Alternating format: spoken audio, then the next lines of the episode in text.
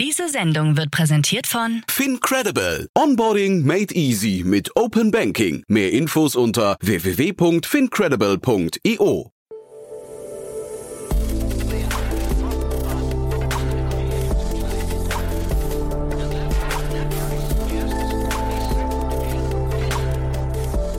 Startup Insider Daily. Herzlich willkommen zurück zu Startup Insider Daily. Mein Name ist Jan Thomas und wie vorhin angekündigt, Dr. Manuel Nothelfer ist bei uns zu Gast, der Gründer von Wellstar Health Tech. Und das ist ein Unternehmen aus München, das schon mal hier zu Gast war. Also Manuel war schon mal hier zu Gast vor einem halben Jahr ungefähr. Da haben wir über die letzte Finanzierungsrunde gesprochen. Jetzt reden wir über eine 40 Millionen Dollar Runde. Unter anderem beteiligt haben sich der Pharma-Riese Dermaphan als Lead-Investor, aber auch die Bestandsinvestoren HV Capital und Seven Ventures haben wieder mitgemacht. Und wir reden über den Gesundheitsmarkt und da über einen sehr speziellen Bereich, der so ein bisschen unangenehm ist, wenn man darüber sprechen muss. Wir reden über Intimgesundheit, über Haarausfall, über psychische Belastung und so weiter und so fort. Aber wir reden vor allem über die Lösung, die Wellster seinen Kunden anbietet. Und ich finde die Lösung wirklich sehr plausibel. Von daher, ja, ist ein unangenehmes Thema, aber Manuel hat dazu wirklich sehr, sehr viele coole Punkte mitgebracht. Hört euch das mal an. Ich wollte noch kurz hinweisen auf das Gespräch vorhin, falls euch das entgangen sein sollte.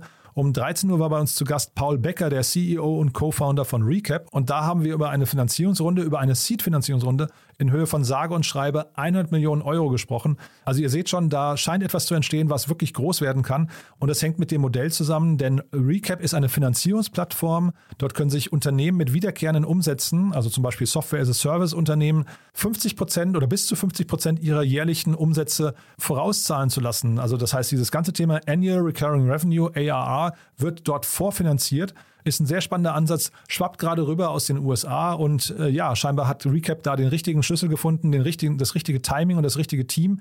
Auf jeden Fall ein super spannendes Gespräch, ziemlich ausführlich, aber ich kann euch wirklich nur empfehlen, euch das nochmal anzuhören. Das, wie gesagt, um 13 Uhr einfach ein bisschen zurückscrollen, dann findet ihr uns schon. Und jetzt genug der Vorrede, jetzt noch kurz die Verbraucherhinweise und dann kommt Dr. Manuel Nothelfer, der Founder von Wellstar Health Tech. Werbung. Hi, hier ist Nina, Content Managerin bei Startup Insider. Suchst du deine nächste große berufliche Herausforderung? Dann melde dich bei uns. Wir suchen aktiv nach neuen Teammitgliedern, die Startup Insider zum führenden Informationsmedium der deutschsprachigen Startup-Szene machen wollen. Aktuell suchen wir Sales Manager, Customer Success Manager, Finanzmanager sowie Werkstudenten in den Bereichen Sales, Product und Content. Aber auch wenn keine passende Stelle dabei ist, melde dich trotzdem bei uns. Wir suchen immer nach leidenschaftlichen Menschen, die mit Startup Insider Großes bewegen wollen. Also, um mehr zu erfahren und dich zu bewerben, geh jetzt ganz einfach auf startupinsider.de/slash insider. Startup Insider Daily. Interview. Also ich freue mich sehr, Dr. Manuel Nothelfers hier von der Wellstar Group. Hallo Manuel. Hallo Jan, freut mich. Ja, freut mich auch sehr und ich sag mal, welcome back. Du warst ja schon mal hier und da haben wir schon über eure 40 Millionen äh, Dollar Runde damals gesprochen. Ist, glaube ich, gerade erst ein halbes Jahr her, ne? Richtig, genau. Wir haben im Sommer letzten Jahres, Mai, Juni, äh, die, die Series B abgeschlossen und haben jetzt gerade noch eine Top-Up gemacht zum Jahresende, richtig, mhm. ja. Genau, dieses Top-Up, da sprechen wir gleich auch im Detail drüber, weil das, ähm, das ist so ein kleines Ausrufezeichen, finde ich, nochmal für euer Modell auch. Und du hast mir auch im Vorfeld schon gesagt, was ihr jetzt vielleicht auch Spannendes plant. Aber bevor wir da einsteigen, lass uns nochmal kurz für die, die, die dich damals nicht gehört haben, mal kurz beschreiben, was die Wellster Group macht. Ja, also wir sind ein äh, integrierter Healthcare-Player, das heißt, wir kombinieren verschiedene Wertschöpfungsstufen im Rahmen der, der Gesundheitsanwendung, also Arzt, das äh, Rezept, also die Diagnose, dann eigentlich die Elektrifizierung des Rezepts und dann immer auch das Fulfillment auf der Medikamentenseite mit dem anschließenden ähm, Treatment Success Survey, also wo die Patienten weiter begleiten den Behandlungserfolg. Dabei sind wir initial gestartet mit sogenannten, äh, ich nenne es mal eher lifestyle-nahen Gesundheitsthemen, die eben nicht von den Krankenversicherungen bezahlt werden, um dieses ganze System auch ans Leben zu bringen und zu sehen, wie es funktioniert. Ähm, bei den Männern fokussieren wir uns hier auf den Teamgesundheitsthemen ähm, und bei den Damen auch auf Sexualgesundheitsthemen wie eben äh, Geburtenkontrolle, also sprich Birth Control, andere Verhütungsthemen etc., äh, als auch Mentalgesundheitsthemen, die eher so im Stigma-Bereich sind, äh, Stichwort Burnout, Depression in dem, in dem Umfeld. Und wenn man Lifestyle noch ein bisschen weiterfasst, was ja eigentlich stärker Lifestyle ist, ist ein Haarausfallthemen, wo halt bei vielen Personen nicht klar ist, ist das eigentlich eine medizinische Indikation oder hört das bei Koffeinshampoo auf? Und da klären wir halt auch auf, dass es da eben doch Möglichkeiten gibt, die, die äh, durch Behandlung zu, zu stoppen, ähm, anders als es eben durch, äh, ja, ich sag mal, andere Wettbewerber heute in den Drogeriemärkten suggeriert wird. Mhm. Du sagst gerade stigmatisiert. Das ist ja, also die, die gesamte Themenpalette, die du gerade angesprochen hast, sind ja wirklich so Themen, die man eher äh, hinter vorgehaltener Hand eigentlich bespricht. Ne? Wie, genau. wie läuft denn der, der Umgang eurer Patienten mit euch? Ähm, wie, wie schwierig ist das für die, mit euch Kontakt aufzunehmen und was, was können die von euch erwarten? Ja, ich glaube, das ist, ich glaube, da ist nämlich der, der große Mehrwert äh, in der Digitalisierung der, der verschiedenen Wertschöpfungsstufen hier, dass eben der Zugang zu Ärzten sehr, sehr leicht gemacht wird. Ne? Also man muss sich vorstellen, in der, in der alten Welt ist es ja so, ich muss mich erstmal stark überwinden, zu sagen, ich habe ein Problem und ich mache jetzt einen Termin beim Arzt. Dann gehe ich zu meinem Allgemeinarzt, sitze im Wartezimmer, komme dann da rein und sage zum Arzt, das ist mein Problem. Sagt, ja, kann ich verstehen, aber du musst eigentlich zum Facharzt. Und dann habe ich das gleiche nochmal, muss mich wieder überwinden zum Facharzt. Und dann bekomme ich eine Medikamentenlösung als Beispiel, als Rezept, gehe zur Apotheke, muss mich wieder exposen mit dem Rezept, das ich über die Theke schiebe und sage, ich hätte gerne das Medikament. Und dann sind im Regelfall äh, dann auch die, die Personen, die in der, in, der, in der Apotheke arbeiten, dann auch nicht nicht nur verständnisvoll, häufig schon, aber auch nicht nur. Mhm. Insofern, jedes Mal ist das für den Nutzer, für den Patienten halt eine massive, eine massive Exposure, eine Hürde, mhm. das zu gehen. Wir können jetzt in, in, der Form dem Patienten natürlich viel, ähm, ja, es ist eine relative Anonymität, ne? da ist kein direktes kein direkter Kontakt, wie man ihn in der Offline-Welt kennt, sodass das Ganze ein bisschen abstrakter sich anfühlt und das Exposure dadurch geringer wird für den Patienten und auf der anderen Seite eben reibungslos funktioniert. Also sehr einfach, sehr convenient, äh, eigentlich von zu Hause von der Diagnose, vom Rezept bis hin zur Lieferung des Medikaments und auch der anschließenden Weiterbehandlung. Ja. Ähm, insofern sprechen wir die Patienten auch auf einer sehr hohen Ebene an, zu sagen, hey, wir kennen dein Problem, du bist nicht alleine, das sind wir. Also wir reden immer von wir. Das ist, ein, das ist ja ein Massenphänomen, das sind Massenphänomene mhm. und nichts, was jetzt nur die einzelne Person zufällig betrifft. Mhm. Und diese drei Schritte, die du gerade genannt hast, also erstmal Allgemeinarzt, dann Facharzt und dann Apotheke, das ist quasi auch der gesamte Bereich, den ihr komplett mit abdeckt oder seid ihr nur der Facharzt dazwischen? Ja, im, im Endeffekt verkürzen wir die Stufe. Ne? Dadurch, mhm. dass wir ja indikationsspezifisch, also das ist immer das Thema. Wir sind ja kein allgemeiner sagen, hey, komm mit irgendeinem Thema zu uns, sondern wir sagen konkret, wir sind der Spezialist hierfür. Mhm. Damit kürzen wir die Strecke ab, dass mhm. du eben nicht den Arztwechsel hast, sondern genau diese, diese holistische Behandlung vor, vorweg mit dem Themenfeld, in dem Fall zum Beispiel Intimgesundheit, um den Patienten dort zu beraten. Ne? Insofern verkürzen wir da den Prozess, genau. Mhm. Und äh, nehmen wir mal Haarausfall ähm, als Beispiel. Das ist ja dann doch wahrscheinlich nicht ganz einfach, da aus der Ferne äh, telemedizinseitig eine Diagnose abgeben zu können. Wie, wie funktioniert sowas dann? Ja, also erstmal wichtig, dass ich habe mir die Prozesse ja nicht, die telemedizinischen Prozesse nicht ausgedacht. Ich bin selber okay. ja vom Hintergrund kein, kein Arzt, ja. sondern was wir von vornherein gemacht haben, ist, wir haben uns ein sehr ähm, ja, exponiertes Medical Board äh, aufgesetzt ja, das besteht aus den führenden Köpfen der jeweiligen Indikationen. Also wir haben zum Beispiel den Professor Dr. Abeck, um jetzt mal bei der Dermatologie zu bleiben, mit Haarausfall. Das ist einer der führenden Hautärzte in Deutschland. Wir sitzen in München und der berät zum Beispiel die Bayerische Staatskanzlei im Rahmen der Leitlinienkommission zu, wie macht man eigentlich dermatologische Behandlung. Mhm. Dieser Person in Verbindung mit vielen weiteren Ärzten, Medical Board, hat eigentlich definiert, wie müsste eine telemedizinische Behandlung aussehen, damit man das nach medizinischen Standards, die in Deutschland gelten, auch diagnostizieren kann. Und in dem Fall ist zum Beispiel eine Fotodiagnose relevant. Man macht verschiedene Bilder von einem Haarausfall, um zu sehen, ist der fleckig, ist der an gewissen Positionen. Ne? Wenn der fleckige Haarausfall deutet zum Beispiel eher darauf hin, dass es eine schlimmere Krankheit wäre, versus das ist der klassische Haarausfall mit dem Kreis unten, vorne die Denkerecken, wie man so schön sagt, ja, dass man da halt ansetzen kann. Und darüber hinaus gibt es halt weitere Fragen, die dort gestellt werden, die eben ein Arzt dir auch in einem Face-to-Face Gespräch stellen würde, mhm. die dort immer aufgenommen werden. Mhm. Und dann lass uns mal über die Finanzierungsrunde sprechen. Ähm, ja. Es ist eine Erweiterung der Finanzierungsrunde. Ne? Das ist ja schon mal ganz interessant. Wieso macht ja. man eine Erweiterung? Ich hatte das jetzt gerade mit Moss das Gespräch schon mal. Das scheint so ein bisschen en vogue zu sein. Ja, en vogue kann ich jetzt gar nicht, gar nicht sagen, weil man orientiert sich ja nicht wirklich immer an, an Dritten, wie ja. das gerade stattfindet, sondern eher so ein bisschen daran, was haben wir eigentlich gerade für Opportunitäten, die wir damals auf dem Schirm hatten? Mhm. Wo stehen wir da gerade und gibt, ergibt sich was Neues, was jetzt irgendwie eine neue Runde rechtfertigt? Oder sind wir eine Situation zu sagen, Mensch, es macht eigentlich total Sinn, jetzt gerade da noch einen Schritt weiter zu gehen, bevor man eigentlich in eine konkrete neue Runde eigentlich startet. Und wir haben jetzt eine Rundenerweiterung gemacht mit dem Ziel, dass wir äh, jenseits von dem, was wir damals schon announced hatten, also Stichwort erst äh, in Richtung äh, weitere Zielgruppen, Frauen, in dem Fall Frauengesundheit, als eben auch der Blick über die Deutschland, deutschen Grenzen hinaus zu tun, aus einem organischen Wachstum heraus, haben wir uns jetzt auch zum Ziel gesetzt zu sagen, hey, wir unterstützen das gerne mit anorganischem Wachstum zu sagen, es macht durchaus Sinn in diesem Markt, sei es einerseits zielgruppenspezifisch, sei es andererseits Wertschöpfungsvertiefung, uns eigentlich zu ergänzen. Und darauf zielt dann eigentlich diese, diese Erweiterung ab, dass wir das da auch nutzen können für das Thema. 17,5 mhm. Millionen Euro habe ich hier stehen. Ähm, welche Art von Unternehmen kann man damit akquirieren? Also das ähm, ist ja, also das ist natürlich es ist natürlich viel Geld, aber zeitgleich dann auch nicht unendlich viel Geld. Ne? Das heißt, äh, ihr zielt schon da auf kleinere Spezialanbieter, ja? Genau, das ist also ich konkret, ich meine, wir können erstmal das Thema nehmen, junge Frauen als Beispiel, ne, die mhm. jetzt das Thema äh, Birth Control in, der, in, dem Thema aktiv sind.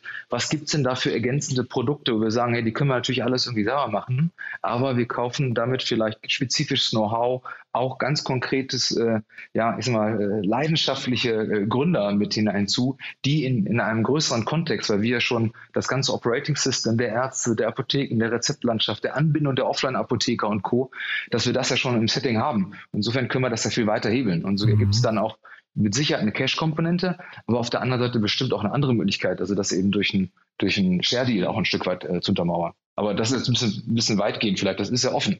Wir sind ja offen für die verschiedenen Modelle, aber haben damit auf jeden Fall verschiedene Möglichkeiten da, dann noch vielleicht schneller zu wachsen, als wir es eh schon vorhatten. Und äh, auch über die Grenzen Deutschlands hinaus? Also wo seht ihr euch da vielleicht so perspektivisch oder ist das jetzt erstmal, ich weiß nicht, Deutschland oder Dachraum äh, äh, erstmal so als Kernmarkt, wo ihr sagt, erstmal da hier vielleicht eine, eine führende Position einnehmen? Also Deutschland ist mit Sicherheit erstmal das Ziel, dass wir in Deutschland nachhaltig unsere führende Rolle hier äh, manifestieren. Ne? Also es mhm. gibt jetzt keinen Player, der annähernd in der Größe ist. Ähm, und das, der nächste Schritt wäre eigentlich dann zu sagen, wir gehen ins äh, EU-Ausland äh, vor dem Hintergrund, dass unser komplettes unternehmerisches Setup ist so aufgesetzt, dass wir den, im Rahmen der EU-Regulatorik unser Geschäftsmodell ausweiten können. Da haben wir auf jeden Fall einen Vorteil gegenüber anderen Playern, die vielleicht auch innerhalb Europa sitzen, aber eben nicht innerhalb der EU. Insofern schauen wir dann auf andere Länder, in denen eben regulatorisch das Setting Telemedizin in Verbindung mit Medikamentenversand erlaubt ist und da wollen wir reinwachsen. Mhm. Also bitte verzeih, wenn ich jetzt nicht konkret Länder nenne, ich will da nee, nee, keine Leute ja zu schlau machen, ja, ja. aber ist mal damit, glaube ich, wird, wird klar, in welche Richtung es geht. Mhm. Ich hatte den Florian Semler hier gerade zu Gast, den Gründer von Formel Skin und das ist ja so ein bisschen euer Space wahrscheinlich auch, ne? aber mit einem anderen Ansatz. Die haben auch eine Telemedizin-Komponente mit dran, aber eigentlich wollen die eher in den, wenn ich es richtig verstanden habe, in den Direct-to-Consumer-Bereich, wo sie so ein Subscription-Modell für personalisierte, ja zum Beispiel Hautpflege oder sowas ähm, äh, oder vielleicht auch Medikamente ähm, dementsprechend dann irgendwie anbieten möchten.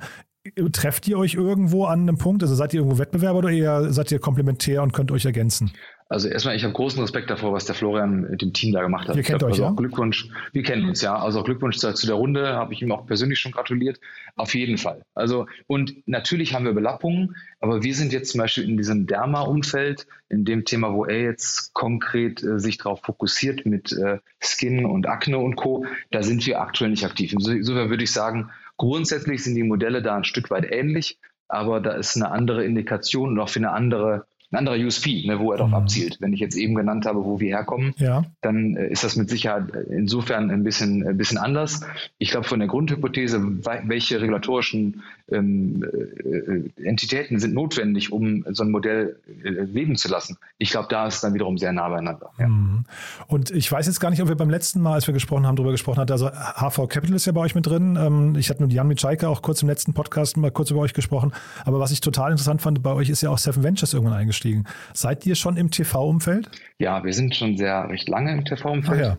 Ja, ähm, hatten wir, glaube ich, im letzten äh, Interview auch schon mal gehabt. Da bin ich nicht mehr ganz äh, sicher, sorry, ja. Mhm. Ja, alles gut, alles gut. Also, weil wir halt sagen, das sind halt Charme-Stigma-Themen, ne? mhm. merken wir halt, oder ist die, die These gewesen, initial, es gibt eine große Versorgungslücke. Es gibt einen Großteil der Bevölkerung, der hat eigentlich diese Indikation, lässt sich aber heute nicht behandeln. Mhm. Wie kommst du an diese Person ran? Eben nicht durch Google SEA, sondern du musst eigentlich die relativ weit früh zu Hause Stichwort Upper Funnel eigentlich abholen. Das mhm. haben wir früh mit, mit Social Media, mit äh, TV auch eben auch getestet und gesehen, dass TV für uns extrem gut funktioniert hat.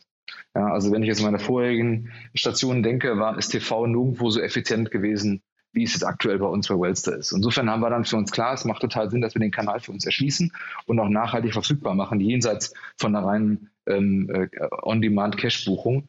Und äh, eben mit dem Team, mit Florian Hirschberger und auch den Christopher Halbig, haben wir da einen super Partner gefunden und dann eben auch äh, Seven Ventures letztes Jahr in diese Series B mit aufgenommen. Ich hatte jetzt gar nicht geschaut. Können, ehrlicherweise. Ja, mhm. was sind denn deine vorherigen Stationen gewesen? Hatte ich jetzt gar nicht geschaut, weil wenn du sagst, du vergleichst es mit deinen vorherigen, das heißt, du hast schon TV-Erfahrung gesammelt vorher, ja? Ja, genau. Also damals mit äh, betreut.de haben wir das im kleineren Maße gemacht und mit Care.com dann auch im Ausland in anderen Ländern. Aha. Bei, ähm, ich war bei Auxmann, die damals Geschäftsführer. Ähm, mit dem äh, Raphael John und äh, den Kollegen, da haben wir ganz viel TV gemacht. Ne? Also ja. das ist auch das Thema Aufklärung, Kredite ohne Bank, welche Möglichkeiten gibt es da? Und das war halt ein endliches Thema. Ja. ja. ich hätte jetzt bei Wellster fast gedacht, dass das Thema Content für euch, also irgendwie Content Marketing am, ja. am relevantesten sein müsste, ne? oder? Genau, Native Advertising ne, als Beispiel, genau. wo du halt viel Aufklärung leisten kannst, bevor du in, in konkreten, genau. äh, konkreten Anbahnungsprozessen Absolut. Und das geht in die Richtung, ne? Social Native TV ist viel mhm. Aufklärung. Es gibt Lösungen, mhm. von denen du bislang nicht wusstest. Und weniger, da ist jemand konkret schon in der Aktion, ich suche jetzt nach dem und dem, als wow, das gibt's endlich. Ja, und da holen wir, da holen wir den, den äh, Nutzer eigentlich ab. Ja, weil damit verbunden nämlich die Frage vielleicht nochmal kurz, eure, eure Marke, wie wichtig ist denn Markenbildung für euch? Weil ich hätte jetzt fast gesagt, dass die, die Problemlösung fast entkoppelt werden kann von der starken Marke, oder? Oder braucht ihr hier die Marke? Ja, äh, ich glaube, in der, in, am Ende ist es sowas, also ich glaube, die Marke ist extrem wichtig sogar in dem Fall, weil sonst wird es wird's, wird's beliebig. Ähm, du willst ja nachher einen Zugang haben, wo du den Patienten deutlich Mehrwert bietest, als nur konkret für die eine, für die eine Lösung. Soll heißen, wenn ein Patient, ich nenne es mal das Thema Intimgesundheit hat, dann ist das im Regelfall ein, ein Symptom eines tiefer liegenden, einer tiefer liegenden Ursache. Mhm. Die kann dann kardiovaskulär sein oder auch mental etc. Und du willst den Patienten eigentlich darüber aus eine nachhaltige holistische Behandlung angedeihen und darüber eigentlich ein Ökosystem aufbauen, um ihnen immer weiter zu helfen. Und das bauen wir auf und dazu bauen wir eigentlich die, die Marke äh, langfristig, damit eben der Patient auch in diesem Kosmos sich immer wieder wiederfindet. Und er mhm. weiß, wenn es um Themen geht, die in diesem Kosmos liegen, weiß er, dass Spring, in dem Fall für die Männergesundheit ist es Spring, für Damen ist es Summer, dass man sich dort wiederfindet. Ja, Spring und Summer, das wusste ich auch nicht, ja, ist ja cool. Äh, nee, also äh, auch total logisch. Ist nur ein bisschen die Frage, wann beginnt halt quasi dieser Markenaufbau? Beginnt der nach dem ersten Kontakt oder schon davor? Ne? Das ist, so, äh, ja. ist wahrscheinlich ein, ja. Äh, vom, von den Kosten her, von, ja. von dem Investment auch ein sehr großer Unterschied. Ja, in der Tat. Also wir, wir fangen wieder relativ früh an. Stichwort, was wir eben gesagt haben, TV ist auch mhm. immer ein Stück, ein Stück Invest in, in, in Marke mhm. und auch in Markenbindung im Nachgang, ne? dass man eben auch diesen Wiedererkennungseffekt hat und die, die, die Kunden sich einfach wohlfühlen Stichwort NPS ist, ist, spielt eine der größten Rollen, dass man in, dieser, in, dieser, in diesem Ökosystem eben die passenden Lösungen immer wieder findet. Mhm. Und wie gesagt, jetzt hatte ich gerade mit Ante, Ante Spittberger von äh, Moss gesprochen und diese Modelle sind oder die, die Analogien sind wirklich sehr ähnlich. Also mit dem hatte ich auch vor einem halben Jahr gesprochen über eine Erweiterung der Series A, die dann äh, entsprechend vorher war und äh, habe mit ihm jetzt gerade über eine Series B gesprochen. Ist das bei euch auch so die Taktung? Würdest du denken, dass das, dass das Kapital, dass das jetzt quasi so die Ramp-up-Phase für die nächste Runde in einem halben Jahr ist? Also wir sind da, wir sind da relativ offen, um das mal so zu sagen, Aha. passend zu dem, wie der Markt gerade reagiert und wie schnell wir auch ähm, wenn ich jetzt sage, auch anorganisches Wachstum spielt eine Rolle, ja. da, kann, da kann sich ja viel tun. Genau. Und dementsprechend kann, kann dann auch viel passieren. Ist das jetzt konkret in der Planung? Nee, wir haben jetzt gerade genug Cash, äh, dass wir sagen, wir können eigentlich noch viel länger an, der, an den nächsten Phasen Unternehmens bauen und eigentlich die, die Wertschöpfung erweitern, dass das jetzt nicht eine kurzfristige Notwendigkeit ist. Gleichzeitig natürlich wenn wir sehen, da gibt es Opportunitäten, dann würden wir das auf jeden Fall, äh, also ich will es nicht zu, zu äh, wie soll ich sagen, also wir würden auf jeden Fall berücksichtigen, dass das eine Option für uns wäre. Mhm. Aber das ist jetzt nicht konkret in, in, der Planung. Und vielleicht aber anders als jetzt mal ähm, vielleicht so ein Telemedizinanbieter wie Krü oder sowas, die jetzt wahrscheinlich total stark von Corona auch, ähm, weiß nicht, partizipiert haben. Das jetzt, soll jetzt gar nicht blöd klingen, aber ähm, den hat es bestimmt irgendwie äh, äh, sag mal, zugespielt. Ist es bei euch ja wahrscheinlich eher so, euer Modell ist fast losgelöst davon, weil ihr eben diese Stigmatisierung ähm, als, als Problem löst, ja, und das wahrscheinlich dann auch, selbst wenn Corona dann irgendwann weg ist, äh, bleiben dürfte, ne? Ich, das würde ich genauso unterschreiben, wie du es gerade gesagt hast. Also ich glaube, unser Thema, was wir adressieren, das ist keine Adaption grundsätzlich von offline zu online, mhm. sondern kommt aus einem anderen, aus einer anderen Ursache.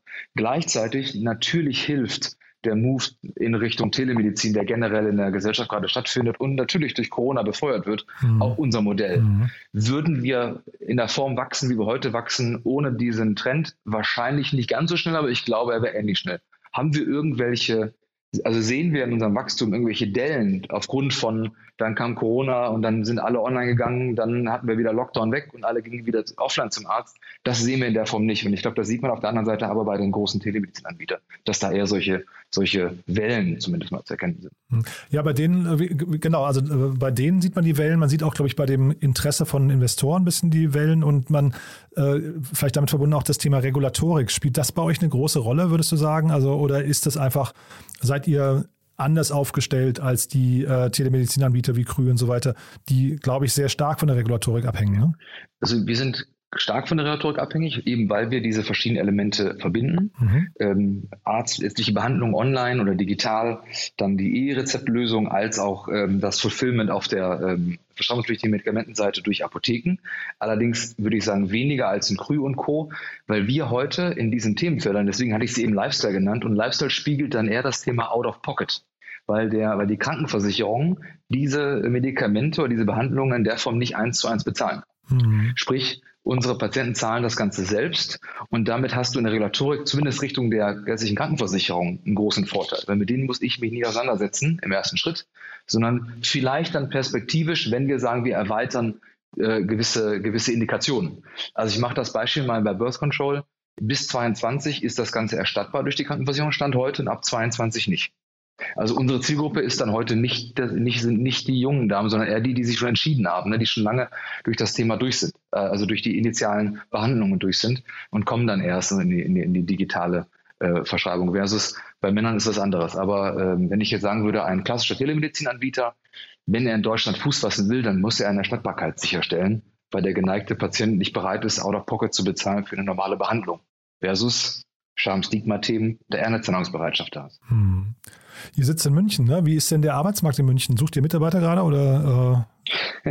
ja, Arbeitsmarkt, das ist, das ist glaube ich, äh, also, ja, wir suchen Mitarbeiter. Wir haben auch jetzt im letzten halben Jahr ähm, knapp 40 Mitarbeiter eingestellt, suchen weiter, müssen natürlich auch viel verdauen auf der Strecke. Aha. Also wir, wir sind jetzt, glaube ich, knapp, knapp 70 Mitarbeiter äh, an der Stelle. 40 eingestellt, wow, ja. Also im letzten halben Jahr, also ja. jetzt über Zeit immer mehr und jetzt, jetzt dieses Jahr geht es ein bisschen weiter oder immer weiter ähm, und auch an in, in beliebigen Stellen. Und wenn ich jetzt sagen würde, der Arbeitsmarkt in München, ich weiß nicht, ob er besser oder schlechter ist als in Berlin, aber es ist überall schwierig, äh, Leute zu bekommen. Ja, also gerade IT, ich glaube, das ist das, was alle, glaube ich, auch sagen würden, mhm. ist es schwierig. Äh, Im Marketingbereich ist es auch sehr, sehr schwer aktuell. Ähm, wo es dann eher für uns gut passt, ist, wenn es halt so spezifische Rollen geht, die wir brauchen, wie eben äh, Mediziner oder Supply Chain für den Healthcare-Bereich. Das ist dann äh, weniger durch digitale Geschäftsmodelle ansonsten blockiert, als es dann eher so ein starkes branchenspezifisches Wissen ist und branchenspezifische Profile. Aber ihr habt ja zumindest auch einen sehr sag mal, konkreten Purpose, finde ich. Ne? Das heißt, da findet man ja. wahrscheinlich auch bestimmte Leute, die aber sagen, ich finde das toll, was ihr macht und äh, deswegen möchte ich gerne Teil vom Team sein. Absolut, absolut. Es ist nicht ganz generisch, was wir tun, sondern sehr konkret. Mhm. Wir helfen hier Personen, ja, wir lösen ein Stigma, wir lösen ein Schamproblem. Das ist, also es gibt eine große Befreiung, wenn man das als für, wenn man das für sich selber auch als, als Mehrwert erkennt und Mehrwert, Mehrwert sieht, ja. Super. Das hilft. Haben wir denn ansonsten was Wichtiges vergessen? Ich bin zumindest durch mit meinen Fragen für den Moment. Ich glaube, was ganz spannend ist, und wenn wir diesen Telemedizin-Teil nochmal aufnehmen, mhm. ich glaube, was wir auch gelöst haben im letzten, äh, letzten Jahr, ist das ja, das gelöst, wir haben diese Hybridisierung in Richtung der Offline-Welt. Die, das ist auch ein großes Themenfeld, wo wir sagen, wir können eigentlich viele Dinge online, statt, online abbilden, aber eben doch nicht alle Teile. Ja? Also es gibt gewisse Diagnosenmöglichkeiten, die sind heute noch online nicht möglich ganz extremes Beispiel wäre Blutabnahme. Ne? Das wird schwierig, venöses Blut online abzunehmen. Als Beispiel. Wenn man nicht das andere heißt, ne? ja, genau, ja. genau. Äh, aber ein anderes Beispiel, wo es ein bisschen einfacher ist für uns, diese, diese, diesen Connex herzustellen, ist zum Beispiel, wenn der Patient oder die Patientin sagt, ey, ich möchte das gerne in meiner Apotheke um die Ecke abholen. Mhm. So haben wir mit der Noventi-Gruppe eine Kooperation, sind wir eingegangen, dass man unsere Produkte, die verschrieben werden über unsere Plattform, dann eben auch äh, an der Apotheke um die Ecke bei über 8000 Apotheken direkt abholen kann innerhalb von drei Stunden. Ich glaube, das ist ein, ein erster Blick dahin, wo wir sagen, wir sind kein ergänzendes System oder alternatives System zu bestehen, sondern wir bauen darauf auf und integrieren. Also die Hybridisierung, glaube ich, ist bei der Health, beim Healthcare-System nochmal Spezielles, was wir, glaube ich, so nicht in allen ähm, in allen Industrien sehen, die sich digitalisieren. Also es hat schon so einen kleinen Plattformgedanken auch, ne? Also ihr habt den Kundenzugang und guckt dann, dass irgendwie Partner integriert werden in die Plattform. Genau. Das ist eigentlich so mit das Spiel nach vorne, richtig. Startup Insider Daily. One more thing. Präsentiert von OMR Reviews. Finde die richtige Software für dein Business. Manuel, sehr, sehr spannend, muss ich sagen. Ähm, du weißt ja, wir haben noch eine Kooperation mit OMR Reviews, wo wir unsere Gäste nochmal bitten, quasi zum Schluss nochmal ihr Lieblingstool vorzustellen. Und da bin ich gespannt, was du mitgebracht hast. Ja, ich habe hab das vorher gelesen und auch genannt bekommen, welche ihr schon alle hattet. Ja, Insofern war spannend, Reihe, natürlich ne? einige beiden, die ja. ich auch genannt hätte. Ja. Deswegen nicht ganz so einfach, aber ich wollte es auch nicht ganz platt machen. Also ich bin großer Fan von Scannable und Co., weil mit DocuSign kann man vieles machen, aber manche wollen eine echte Unterschrift, aber das lasse ich jetzt mal außen vor. Ein echtes Tool, was, glaube ich, auch der eine oder andere glaube ich, zu schätzen wissen würde, ist das Thema Meltwater. Das ist, äh, das nutzen wir in unserem PR-Bereich. Und zwar ist das sehr, sehr präzises News Monitoring. Da gibt es durchaus einige Tools, aber der, die Besonderheit von dem Tool ist, dass es, sehr, dass es international übergreifend extrem gut funktioniert und auch als Social Listening Tool funktioniert. Damit können wir eigentlich ziemlich zeitnah aufkommende Fragestellungen zu gewissen Indikationen aufgreifen und damit auch die zugehörigen Begriffe SEO-unterstützend verwenden. Ja, und das ist eigentlich ein, ein Riesenvorteil für uns, dass wir da was machen können. Und ich glaube, das ist für ihn geeignet, der mit PR-Arbeit auf äh, internationaler Ebene irgendwie zu tun hat oder das, das betreiben möchte. Ja, ich frage mich gerade, ist das denn bei der PR aufgehängt? Ich, ich habe es gerade parallel mal aufgemacht, ich kenne die gar nicht. Ähm, ist das ein Tool, was bei euch die PR-Abteilung nutzt oder wer, wer hat das quasi im Blick? Genau, es ist primär kam das aus dem PR-Bereich und ist dann übergegangen, dass eben auch Marketing damit arbeitet, aufgrund dieser SEO-Thematik, die damit aufkam. SEO und SEA natürlich Aha. auch, also die Begrifflichkeiten und Co. Wo wir merken, äh, die Diskussion um diese Indikationen gehen in folgende Richtung, das meine ich mit Social Listening und auf einmal können wir damit auch die Themen besetzen, die sich, die sich da im Markt ent entwickeln, also wo die, die, die Nutzer äh, hin diskutieren und hin kommentieren und können darauf eigentlich dann auch, auch reagieren. Das Segment One More Thing wurde präsentiert von OMR Reviews. Vergleiche Business Software mit Hilfe von tausenden echten Nutzerbewertungen. Alle weiteren Informationen auf omr.com/reviews. Manuel, hat mir großen Spaß gemacht. Vielen Dank, dass du da warst. Ist eine tolle Mission, finde ich. Wie gesagt, ich hoffe, es hört der ein oder andere zu, der auch sagt, äh, der Münchner Arbeitsmarkt äh, passt, also das, was ihr anbietet, passt zu mir quasi in der momentanen Situation. Äh, wir bleiben in Kontakt. Es klingt ja so, als gibt es bei euch immer wieder Neuigkeiten, ne? Würde mich sehr freuen. Ja, mich auch. Bis bald, ne? Ciao, Manuel. Bis bald. Ciao. Werbung Hi, hier ist Moritz, Marketing und Growth Manager bei Startup Insider. Wenn du über die verschiedensten Themen immer auf dem neuesten Stand sein möchtest, dann empfehle ich dir auf jeden Fall unsere Newsletter auszuprobieren. Von unserem täglichen Morning Briefing Startup Insider Daily zu unseren themenspezifischen Newslettern wie Krypto und Web3, Investments und Exits oder KI Kompakt bist du mit unseren Newslettern immer top informiert. Falls du interessiert bist, kannst du dich jetzt ganz einfach kostenlos anmelden und zwar unter startupinsider.de/slash insider. Startup Insider Daily, der tägliche Nachrichtenpodcast der deutschen Startup-Szene. So, das war Dr. Manuel Nothelfer, der Founder von Wellster Health Tech und damit sind wir durch für heute. Ich hoffe, es hat euch wieder Spaß gemacht. Wie immer die Bitte, empfehlt uns gerne weiter. Dafür vielen, vielen Dank und und ansonsten bleibt mir nur, euch einen wunderschönen Tag zu wünschen und ich freue mich natürlich, wenn wir uns morgen früh wieder hören. In alter Frische, bis dahin, alles Gute. Diese Sendung wurde präsentiert von FinCredible. Onboarding made easy mit Open Banking. Mehr Infos unter www.fincredible.io. Ciao.